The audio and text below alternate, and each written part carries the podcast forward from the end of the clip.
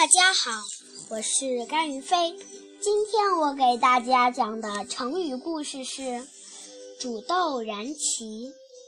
曹操死后，他的长子曹丕继承王位。曹丕担心弟弟曹植会威胁自己的地位，就想设计害死他。曹丕让曹植在七步之内做出一首诗来。否则就按欺君之罪杀死他。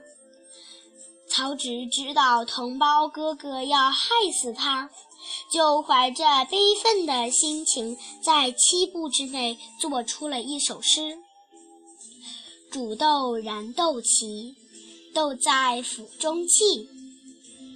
本是同根生，相煎何太急。”诗中暗指曹丕这样的行为是兄弟间的自相残杀。